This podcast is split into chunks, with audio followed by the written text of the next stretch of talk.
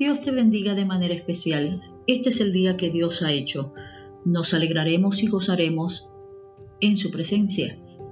Qué maravilloso es volver a encontrarnos en esta experiencia de reflexión en voz alta, dando gloria a Dios porque Él siempre ha sido bueno con nosotros. Nos estamos acercando al texto bíblico para conocer los nombres de Dios.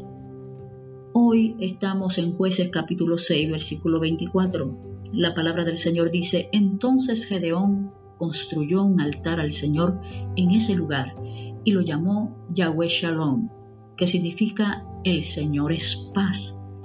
Ese altar sigue en Ofra, en la tierra del clan de Abieser, hasta el día de hoy. Qué experiencia tremenda la que tiene Gedeón con el ángel del Señor. Ese ángel que representa la misma presencia de Dios buscando a un valiente que sea capaz de enfrentar los desafíos de la opresión, de la injusticia y del hambre. La Biblia dice que el ángel del Señor llama a Gedeón y le dice, tú eres el escogido para librar al pueblo de Israel de esta crisis. Pero Gedeón entra en un conflicto con el ángel del Señor y empieza a pedir señales. Posiblemente Gedeón estaba abrumado por la situación. Estaba buscando una solución, por eso dice la Biblia que él estaba guardando el grano en el lagar para poder suplir las necesidades de su familia.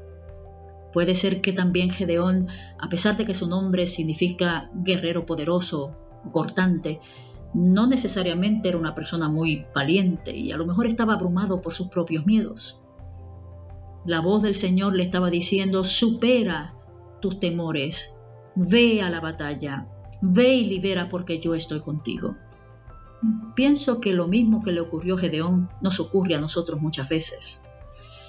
Y tenemos que enfocarnos, amados, porque en tiempos donde estamos viviendo tanta hostilidad y desbalance emocional y espiritual, debemos construir puentes de paz. El Señor es la paz. Y si el Señor construye la paz, nosotros necesitamos encontrarnos con Él para que nuestro ser interior tenga bonanza Juan capítulo 14 versículo 27 dice, les dejo un regalo, paz en la mente y en el corazón, y la paz que yo doy es un regalo que el mundo no puede dar. Así que no se angustien ni tengan miedo. Es hermoso, por eso yo pienso que el día de hoy debemos encontrarnos con aquel que puede regalarnos su paz. Debemos orar para que el ser humano reciba este regalo divino y se aferre a Dios como fuente primaria de paz. Mateo 5:9 dice, Dios bendice a los que trabajan para que haya paz en el mundo, pues ellos serán llamados hijos de Dios.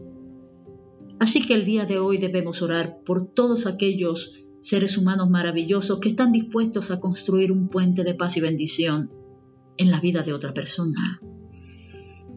Oremos por la paz de las naciones, de nuestras ciudades y nuestras comunidades, para que a pesar de las malas noticias que tienen que ver con el COVID, con la guerra y con tantas situaciones que estamos viviendo en el mundo de hoy, seamos capaces de poder sembrar en el corazón de otros la palabra del Dios que puede traer tranquilidad a tu ser interior.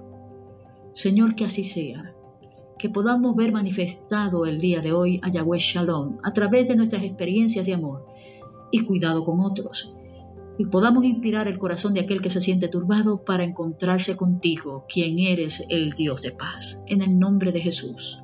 Amén.